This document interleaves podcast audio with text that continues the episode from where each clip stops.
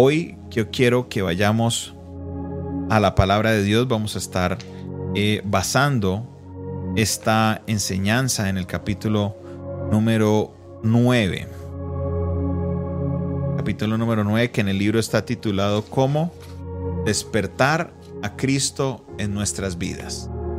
Despertar a Cristo en nuestras vidas. Y quiero que vayamos al libro de Marcos o Evangelio según San Marcos capítulo 4.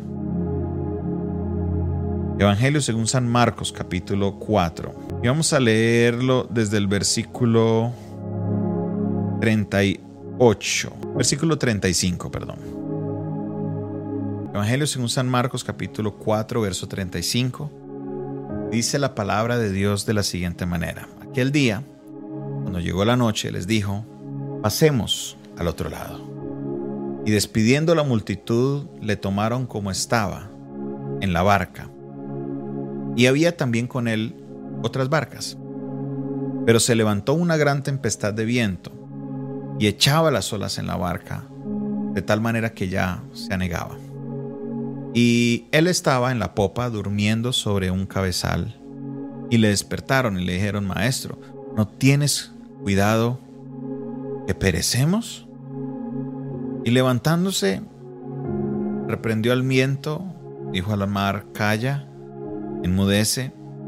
Y cesó el viento y se hizo grande bonanza. Y les dijo, ¿por qué estáis así amedrantados? ¿cómo no tenéis fe? Entonces temieron con gran temor y se decían el uno al otro, ¿quién es este? Que aun el viento y el mar le obedecen. En esta escena no tenemos propiamente un desierto, hablando de un desierto físico, de hablando de un lugar geográficamente que lo llamamos un desierto. Aquí es una escena que en su naturaleza es algo diferente, pero en sus características son similares. ¿Por qué son similares? Uno, porque son dirigidas de alguna manera por Dios. Según el texto, ¿quién les dijo a los discípulos, vamos al otro lado? ¿Fue idea de ellos o hubo un direccionamiento de parte de alguien? Usted lee el verso 35, es Jesús quien les dice, pasemos al otro lado. Pasemos al otro lado. Entonces, la primera pregunta que yo me hacía es, ¿será que Jesús sabía que iba a haber una tormenta a la hora de pasar al otro lado? Y si nosotros estamos seguros de que Jesús es Dios y que Jesús, eh, el Hijo de Dios, estuvo en la tierra y habitó entre nosotros, que hizo tantos milagros y que tenía esa conexión con el Padre como Él la tenía, yo estoy hablándoles con seguridad de que Jesús sabía de que la tempestad iba a pasar. Que la tempestad era una manera en que Jesús estaba probando a sus discípulos. La tempestad era una manera en la que Jesús iba a ver la fe de sus discípulos. Y para poderlos probar, Jesús va y se queda dormido. Para mí todo empieza, el, estudio de, este, de esta enseñanza, todo arranca con el hecho de que Jesús está dormido. ¿Por qué razón? Porque en una barca, yo he estado en barcas y yo soy una persona de sueño muy pesado. Pero oiga, yo he encontrado difícil quedarme dormido en una barca por el movimiento que hay. Es tanto el movimiento que para mí es muy difícil quedarse en una barca. Y no era cualquier movimiento, ahora estaban en medio de una tormenta. Que según la describe el texto era que tenía olas y hacía mover muchas cosas. Y, y Jesús estaba ahí. Jesús estaba ahí. Jesús estaba ahí durmiendo con todo el movimiento de la barca y Jesús estaba ahí durmiendo. Y resulta que ellos van y lo despiertan y dice Jesús, ¿acaso no tienes cuidado de nosotros? O sea, que como que Jesús, ¿qué, qué, qué, qué pasó? Mire lo que lo dice en la traducción en lenguaje actual este versículo. Verso 38 dice, Maestro, ¿no te importa que nos estemos hundiendo? ¿No te interesa que nos estemos hundiendo? Verso 38 en la nueva traducción viviente dice, y los discípulos lo despertaron, Maestro, ¿no te importa que nos ahoguemos? Gritaron. Yo creo que Jesús estaba haciendo algo muy interesante. Haga de cuenta que usted quería probar a ver si, si tu hijo era el que se levantaba en la noche, medianoche a prender el televisor. Usted iba al cuarto y cerraba la puerta y se hacía el dormido a ver si, si era. A ver si iba a aprender la lección de que no debería hacer eso. ¿Realmente usted se estaba ahí acostado dormido? No, usted está probando a ver qué es lo que van a hacer. Era más o menos, yo creo que esa naturaleza. Obviamente el texto no nos dice eso, eso ya es algo muy de interpretación mía. Aquí yo le estoy dando ya la interpretación de Jonathan Castañeda. Yo estoy convencido que Jesús de alguna manera sabía lo que estaba pasando. Y por esa razón, Él los deja.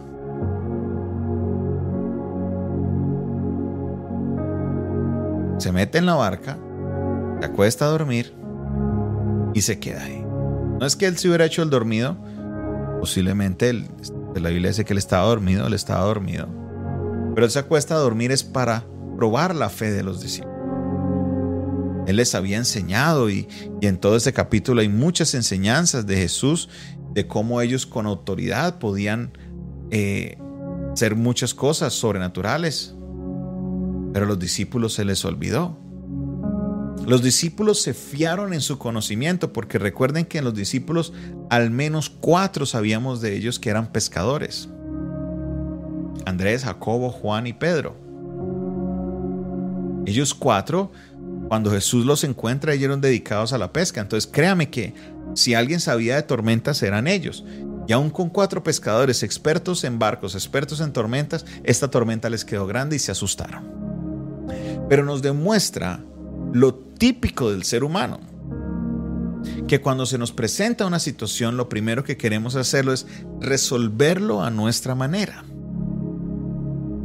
Resolver las cosas a como yo creo hacerlas, no recurrir a lo primero que había que hacer. Lo primero que había que hacer es con fe decirle al viento y al mar, calla, enmudece, pero no, ellos se fiaron de lo que ellos querían hacer. Ellos querían hacer las cosas a su manera. Claro, dirían, yo soy pescador, yo sé de esto, déjeme yo resuelvo. Y resulta que les quedó grande, la tormenta fue tan grande que ellos no pudieron controlar la tormenta. Tanto que ellos le dicen, Jesús, ¿no ves que perecemos? ¿No ves que nos ahogamos? ¿No ves que a ti no te importa de que nos vamos a morir? ¿No te interesa Jesús? ¿Qué le responde Jesús? Jesús no les dijo nada. Pero yo creo que Jesús se levanta de alguna manera y les dice, venga, les explico lo que ustedes tenían que hacer. No se los dice, pero como que se levanta y como cuando el niño está buscando algo y mamá no lo encuentra, mamá no lo encuentra, usted se levanta como que, ah, mírelo, aquí lo encontré. Jesús se levanta y les dice, mire, calla, viento, Mar, enmudece. Y todos le hicieron caso. Ellos se quedaron.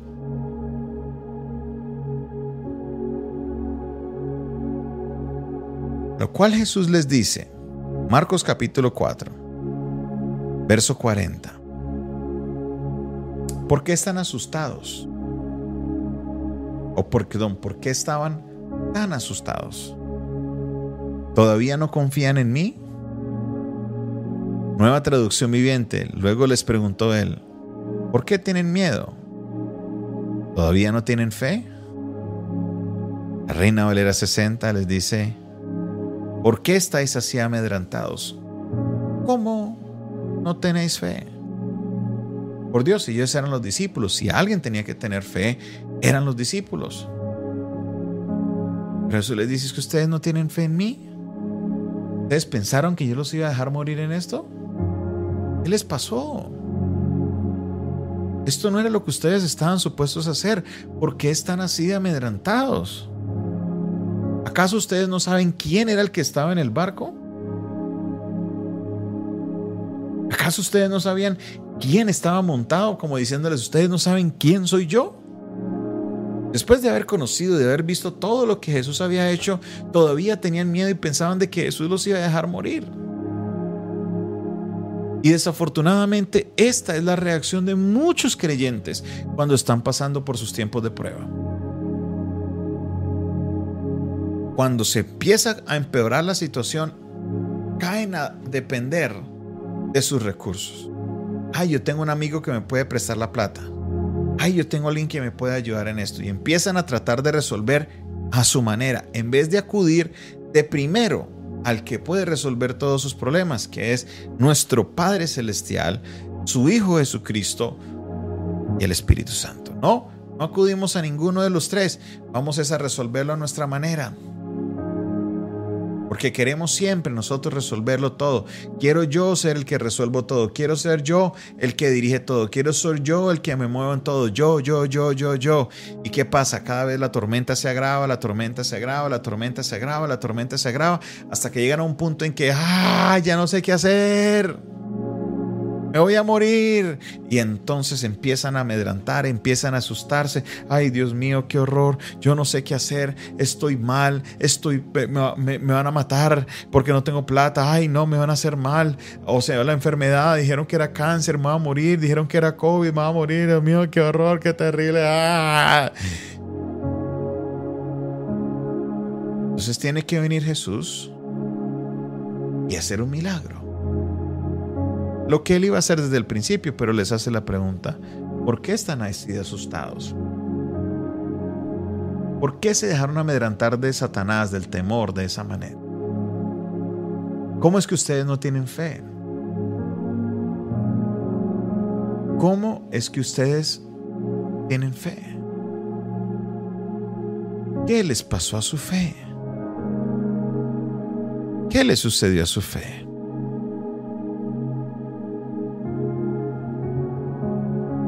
A Jesús le importaba este tema de la fe mucho, porque si hay algo que Jesús le recalca a los discípulos es el tema de la fe.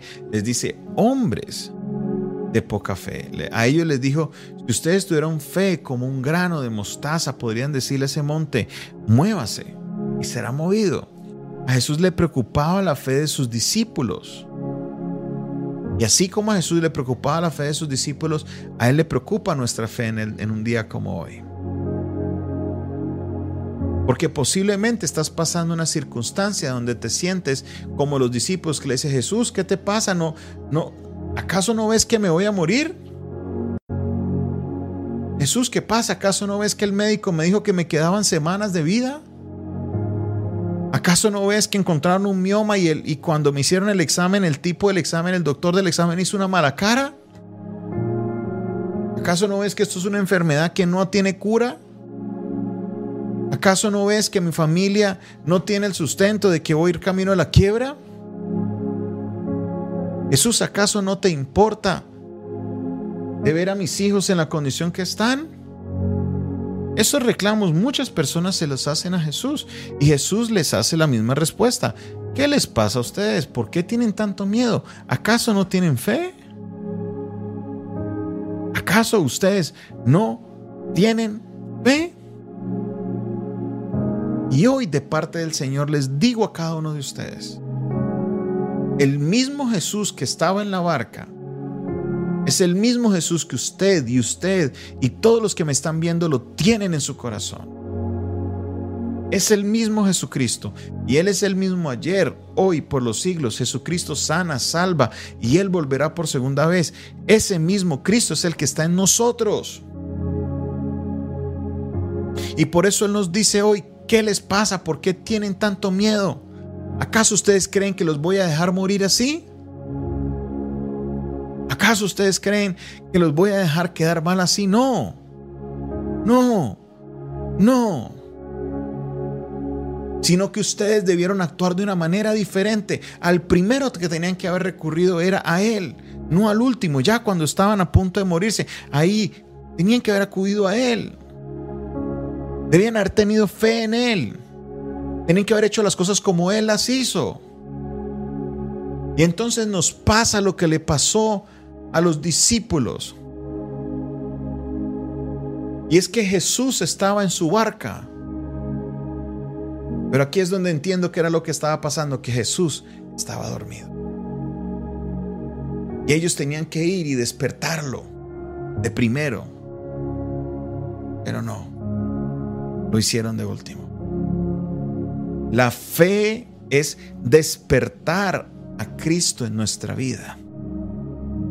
La fe es despertar a Cristo en todo momento, que cuando viene cualquier noticia negativa, cuando viene cualquier tiempo de prueba, nuestro primer recurso es Jesucristo. Pero muchos tenemos a Cristo como el bombero, por allá lejos. Ya cuando no puedo más, ya cuando estoy ahogado con el agua aquí, ya el agua está aquí, que si me bajo un poquito me ahogo, ahí es cuando, ay, sí, Jesús, Jesús, sálvame. Pero cuando el agua estaba en la cintura, no, yo puedo nadar, yo he podido, yo me he superado esto antes, yo cogí clases de natación. ¿Acaso que cree que yo no sé nadar? Vea, mire, y el agua sigue subiendo, y el agua sigue subiendo, el agua sigue subiendo. Cristo debe ser nuestro primer recurso, no nuestro último recurso. Por eso les dijo, poca fe, ¿dónde estaba su fe? ¿Acaso no tienen fe todavía? porque dejaron a Jesús ahí dormido en la barca. Dejaron a Jesús dormido en la barca. Y hoy te puedo decir, mi hermano y mi hermana, que usted puede ser muy cristiano. Puede ser de muy ir a la iglesia. Usted puede ser de muy escuchar los altares todos los días. Usted puede ser de muy, muy, muy, muy, muy lo que sea. Usted puede ser un discípulo de Jesús. Imagine, si le pasó a los discípulos que andaban con Jesús y lo vieron, ¿qué nos espera a nosotros? Usted puede ser muy intercesor, usted puede ser muy pastor, pero nos puede pasar que Jesucristo se quedó dormido en nuestra barca, se quedó Y entonces tienen que venir estos tiempos de tempestad para que Jesucristo, la palabra, el verbo eterno, se despierte en nosotros y empecemos a confiar en Él. Note que Él empieza a quitar todos los recursos. Note que Él los lleva a una situación imposible. Note que Él los lleva a una situación que es sin salida, para que entonces ellos despierten a Jesucristo. Antes, si Jesús los hubiera dejado resolver antes, ellos hubieran resolvido con, con, su conocimiento, con la manera de pensar, porque ellos pensaban que lo pueden hacer. No es de que Jesús lo hace adrede y los lleva allá, no. Es porque Jesús se ve en la obligación de eso para demostrarles a ellos que ellos no tienen que depender de sus talentos ni de su conocimiento, sino que siempre tienen que depender es de la palabra de Jesucristo, del verbo eterno, el verbo que se hizo carne y habitó entre nosotros, sino que ese verbo se encuentra dormido. Esa palabra se encuentra dormida, la escuché y la escuché, ay sí, qué bonito predicó el pastor, qué palabra, mándeme el audio, ya grabé el video, ya compré el libro, lo leí, pero llega el momento en que no lo colocamos en práctica. Eso se quedó dormido. No tenemos fe en esa palabra, la escuchamos, la repetimos, hasta se la enseñamos a otro. Pero a la hora que nos llega la circunstancia, ahí mismo nos echamos a la pena. Ay Jesús, ¿qué te pasa? ¿Acaso me vas a dejar morir? Uy Diosito, sacame esta. Es que, uy, ¿cómo así? No me... Obviamente estoy exagerando la oración, ustedes no oran así. Pero viene la tempestad y vienen los desiertos es para despertar a Jesucristo en nosotros, para despertar a Cristo en mí.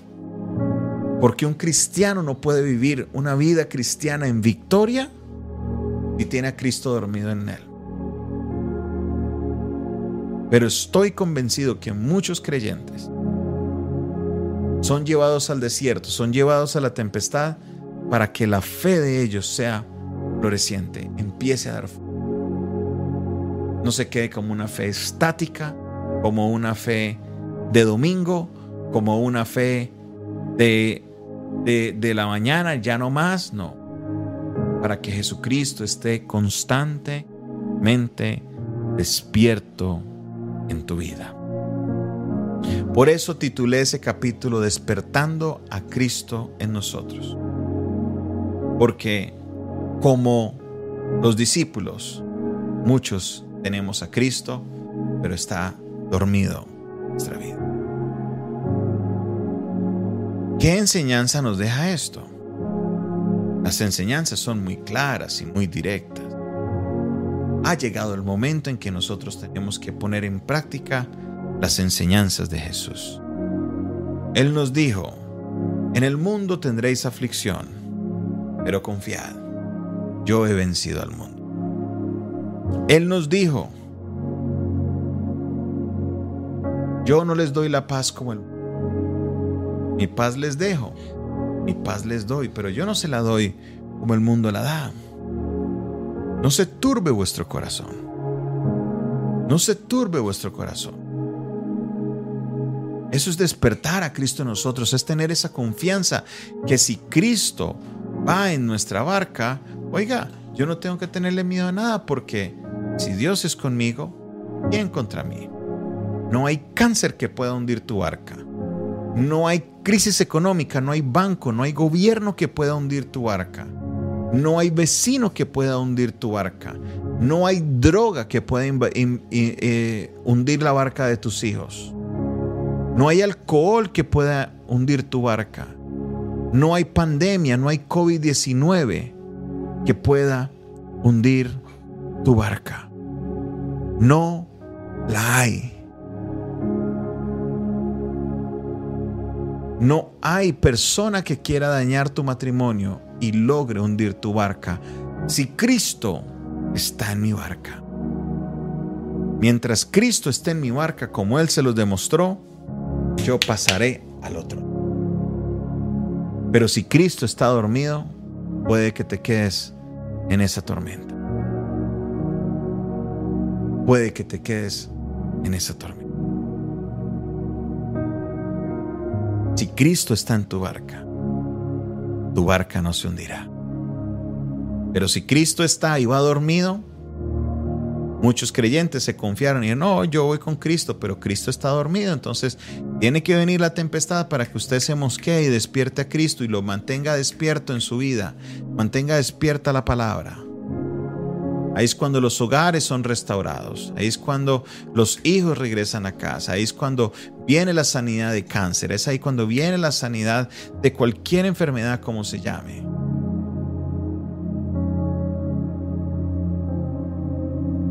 aquí entre usted y yo.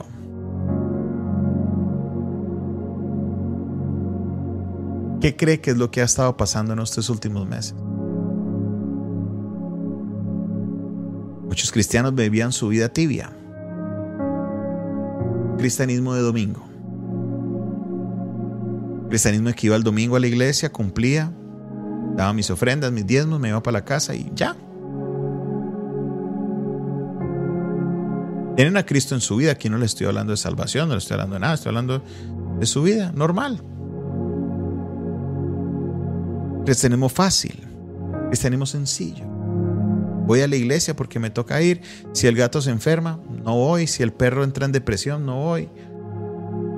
Si el sol no salió en todo su furor, tampoco voy. Y si sale muy fuerte, tampoco voy. un cristianismo frío, tibio un cristianismo con un Cristo dormido en sus vidas. ¿Y entonces qué sucedió? ¿Qué sucedió? Vino la tempestad. Vino el desierto. ¿Y qué ha causado todo esto? Que la palabra que Cristo, que nuestra fe sea activada en nuestra vida.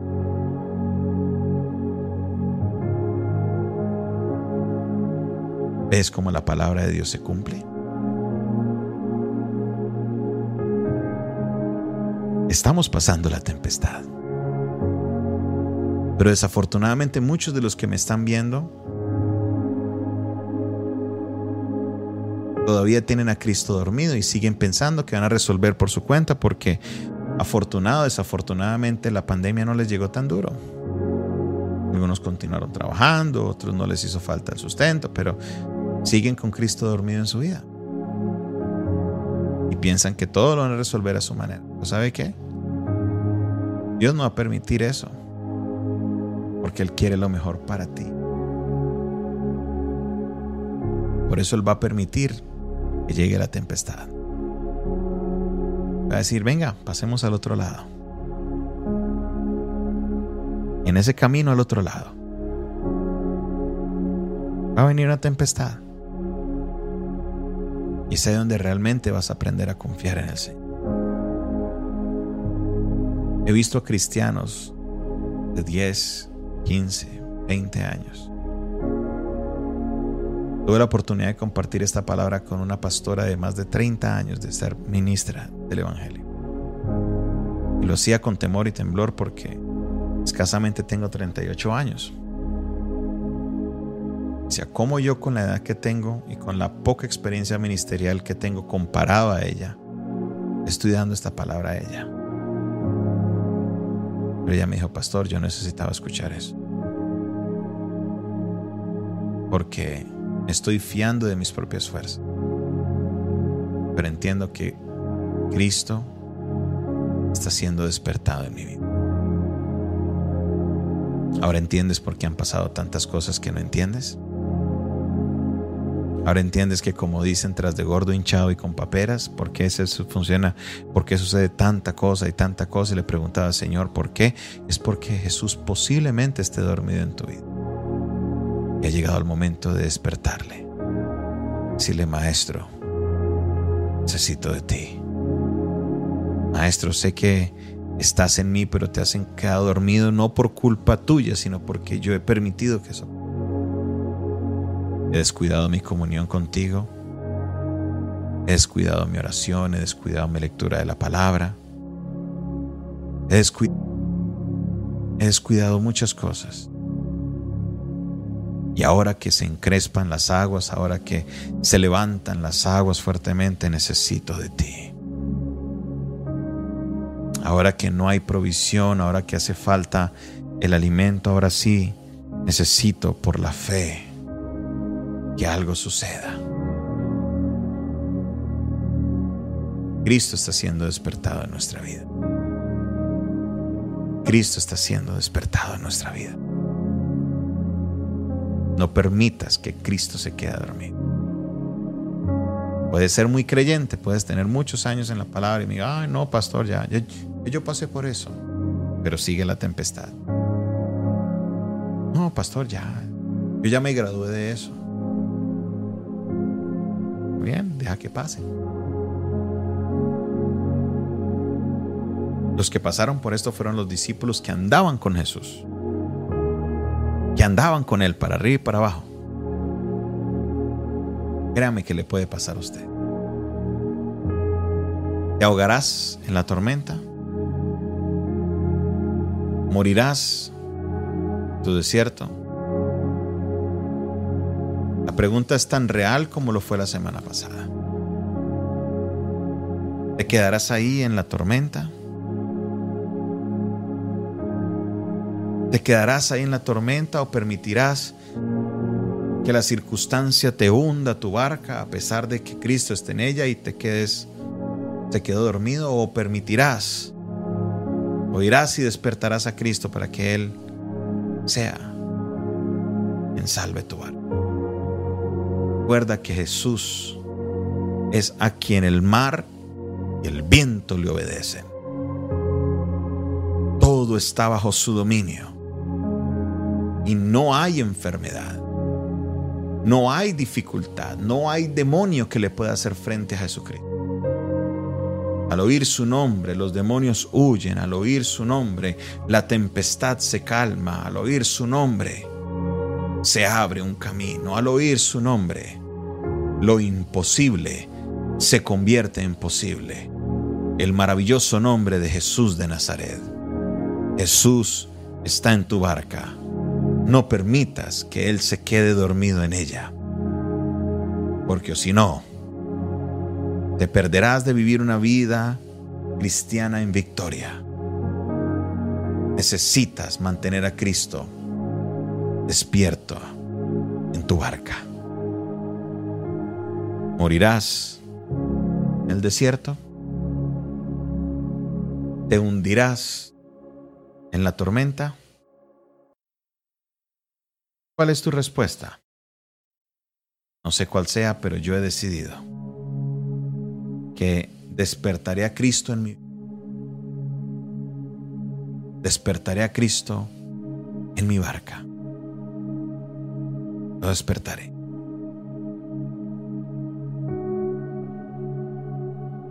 Despertaré a Cristo en mi vida. Gloria y honra al Dios Todopoderoso. Gloria y honra al Dios Todopoderoso. Aleluya, aleluya, aleluya. Vamos. Levante su voz, levante su voz a Él, levante su voz a Él. Santo, santo, santo, santo.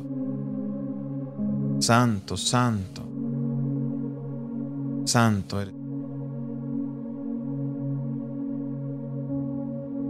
Santo, santo. La tierra está llena de tu gloria, Señor. Y mi vida se llena, Señor, de tu. Poderoso Señor. Poderoso Dios. Poderoso Señor. Aleluya, aleluya. Glorificado seas. Glorificado seas. Glorificado seas. Glorificado seas.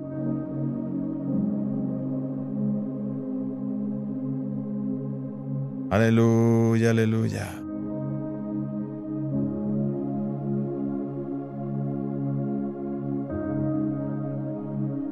Vamos, mi hermano, vamos, mi hermano. Vamos, mi hermano, alabe al Señor, alabe al Señor. Alabe al Señor, Él está en este lugar. Él está en este lugar, Él está en este lugar. Él está en este lugar. Aleluya, aleluya, aleluya. Alabado sea su Dios. Alabado sea su Rey.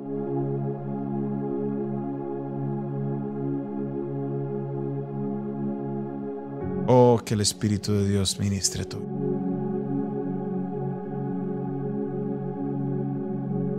El Espíritu de Dios ministre tu vida. Aleluya, aleluya. Santo. Santo y glorioso eres tú, Señor. Glorioso eres tú, mi la tierra está llena de tu gloria, Señor. Mi vida está llena de tu gloria, Dios. Alabado sea. Alabado seas, oh Dios. Alabado seas, mis santos. Levante su voz, levante su voz, levante su voz. Levante su voz. Aleluya, Dios. Aleluya. Si es cuando entendemos lo que Dios está haciendo, es cuando los milagros empiezan a suceder. Cuando logras comprender lo que Dios está haciendo es cuando logras avanzar. Quiero compartir contigo esta canción, que es inspirada justamente en este capítulo. Espero que esta canción sea de bendición para tu vida una nueva canción. Una nueva canción de Abraham y Bedlisa. Aleluya.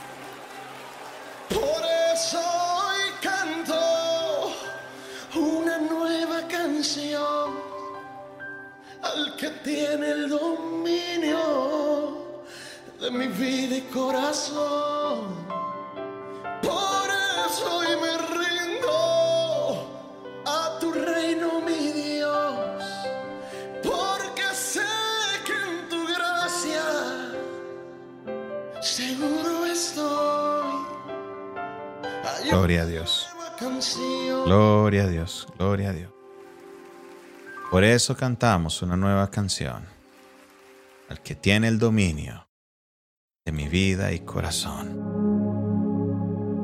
Es en el desierto, es en la tormenta, que aprendemos que nuestra vida depende de. Espero que el Señor haya ministrado tu vida por medio de esta palabra Espero que por medio de la canción te haya podido el Señor ilustrar lo que Él quiere enseñarte este tiempo. Así como Él quiso que el pueblo de Israel aprendiera a depender de Él en el desierto y por eso les quitó todo el alimento y solo les dio maná, si el Señor quiere que nosotros dependamos de Él en esta temporada. Cuando pase la tormenta y venga la tormenta, al primero que despertemos, del primero que dependamos, es de Cristo en nuestra vida. Padre Celestial, la gloria, la honra y la exaltación para siempre y por siempre sean a ti. Levanto, Señor, mi voz en esta hora. Te doy gracias por tu palabra. Gracias, Dios, porque tú has hablado a nuestro corazón. Eres tú quien ministra, eres tú quien nos alimenta, no a nosotros, no a nosotros, oh Jehová, sino a tu nombre. Sea siempre la gloria. Señor, bendice a cada uno de mis hermanos y enséñales, ayúdales para que día a día ellos aprendan a depender más y más de ti. Alabo tu nombre, exalto tu nombre, mi Señor. Sé que algo poderoso estás haciendo en nuestras vidas y que así seamos llevados en medio de la tormenta.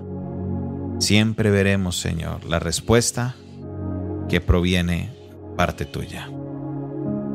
Señor, gracias, porque siempre haces que todas las cosas obren para el bien de aquellos que te amamos.